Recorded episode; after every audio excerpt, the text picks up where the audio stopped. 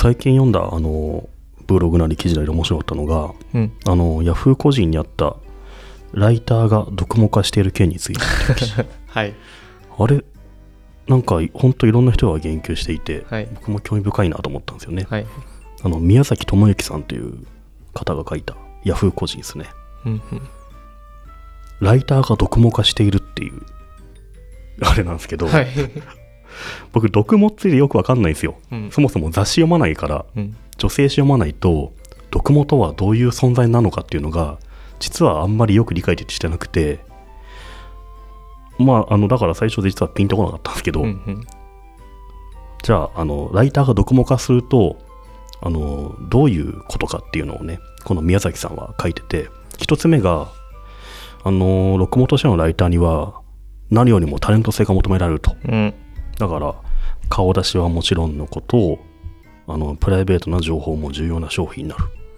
つまりその人の書いたものっていうよりもその人自身のタレント性がライターの読モ化には必要だとうん。言ってますね。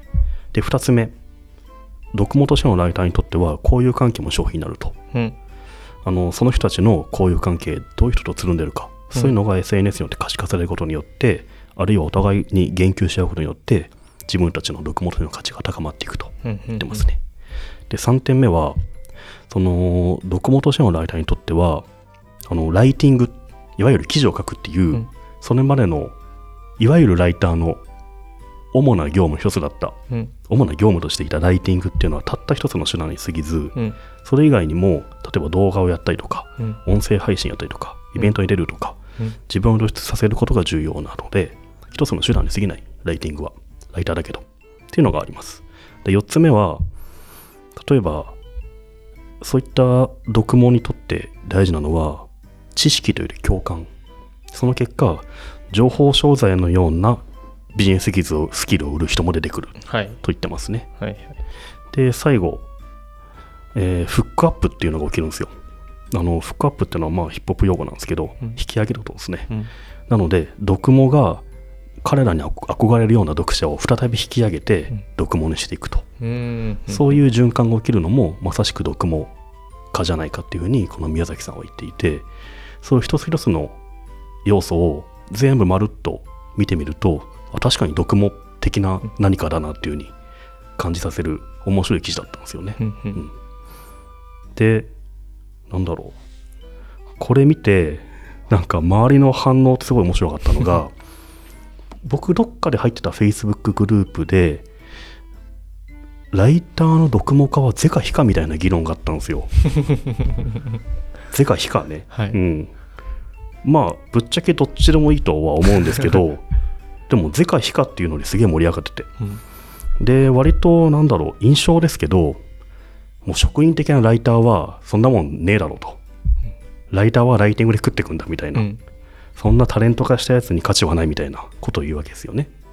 で印象ですけど割と若手の人はいやいやそうじゃなくてこれからの時代あらゆる手段でシェアなり露出なりをサポートしていくのが講義のライターじゃないかみたいなそういう意見もあったんですよね。うん。なので、だからまあいろんな人が言及するにはちょうどいいネタ。うん。あの世代の分断もあるし、まあそれぞれの立場によって分断もあるし、なんだろう、ポジショントークの試合みたいな感じで、これは業界内で盛り上がるなっていう 感じでしたね。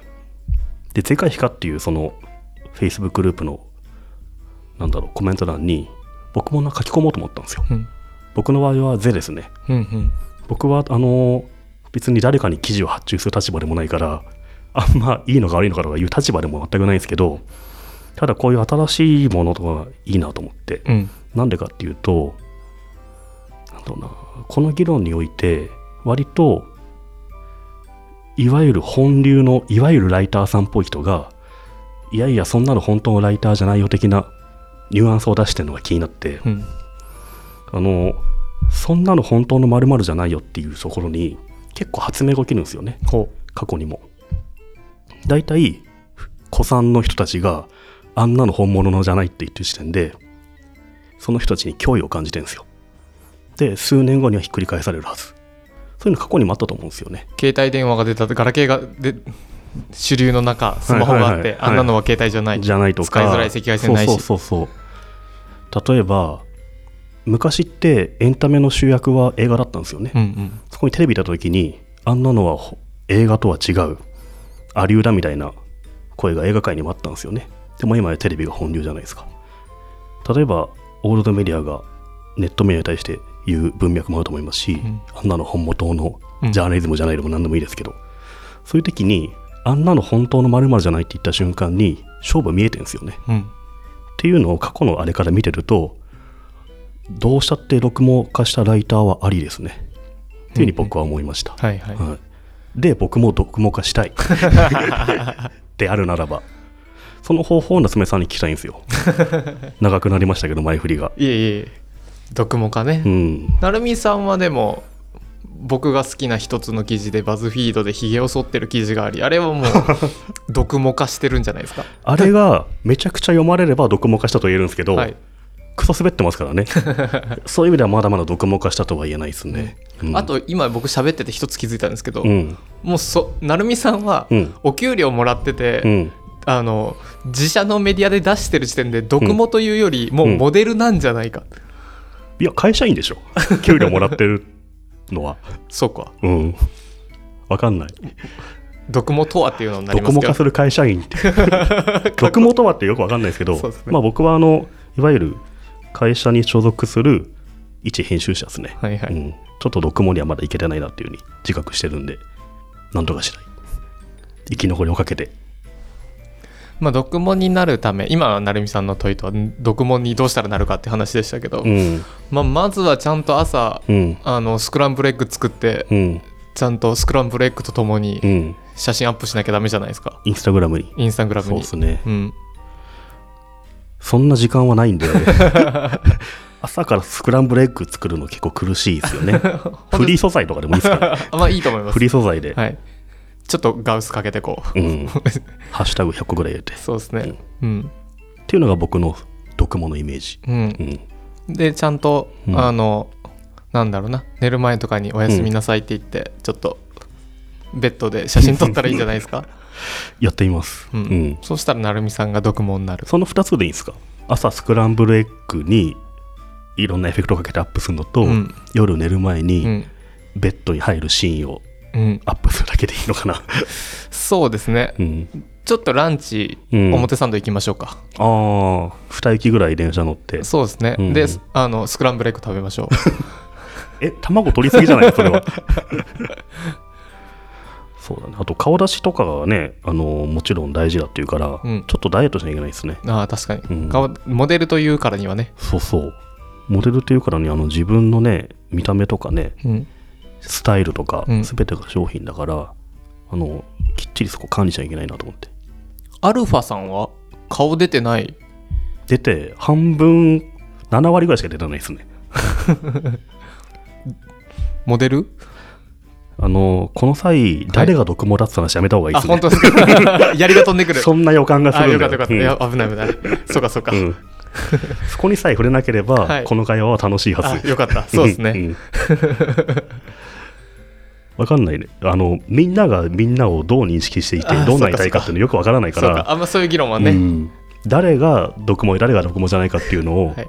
言ったらうん。ややこしくなっちゃうと思そうですね。ん。いやでも僕これうん。これを見た時に思ったのは、うん。言葉つける力ああについて考えて毒もってようまくいったな。そう。めちゃめちゃ言葉をつけるラベリングのうまさっていうのを感じましたね。なんかこれがあの、ハイパーメディアライターみたいなこと言われるとうん。ふーんってなっちゃいましたけど、うん。毒もああ毒もね。うん。そうだから分かりやすいんですよね、うん、うん。毒もはいい言い方だなと思いました。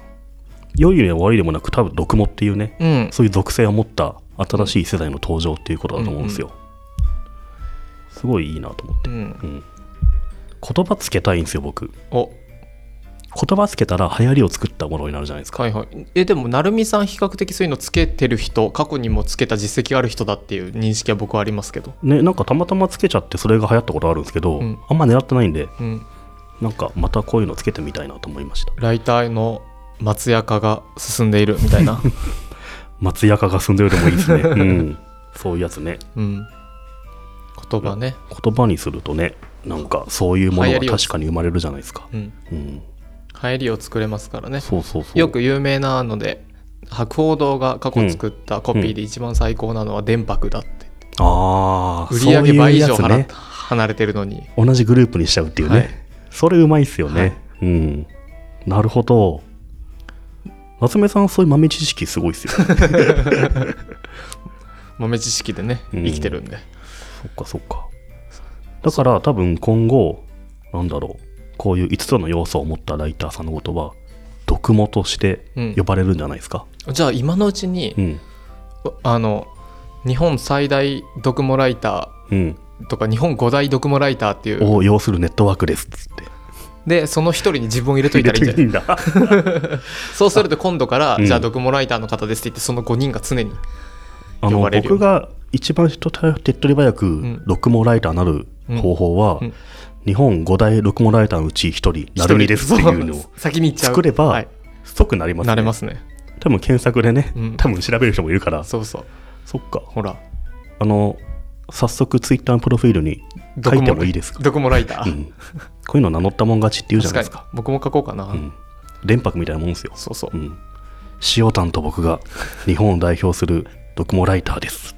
あんまりあのこういう名詞出すとあのいまあ、誰がそこに属するかあんまり言わない方がいいかも、こういう問題もね確かに。いやこれね、うんあの僕数ヶ月前に、うん。それこそ塩タンとうんこの話をうん、結構していたので、えっ、あとこういう話をしてたんだ。そう可能であればね、えーうんあの実は今有料版、いうんあのサポーター特典というのをやってまして、はいはい。あの秘密のエピソードをサポーターのところで公開してるんですよ。うんうん。でこれあのどんぐり .fm の,、あのサポーターのところから言ってもらうとあるんですけど、うん。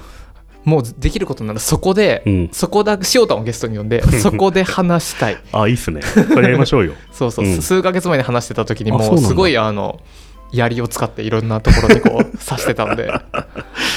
いや、誰を指してんだか分かんないですけど、ちょっと楽しみだから、そうですね。じゃあ、裏ゲストとして。ああサポーター特典でね、うん。確かに。呼びたいですね。はい。いうん。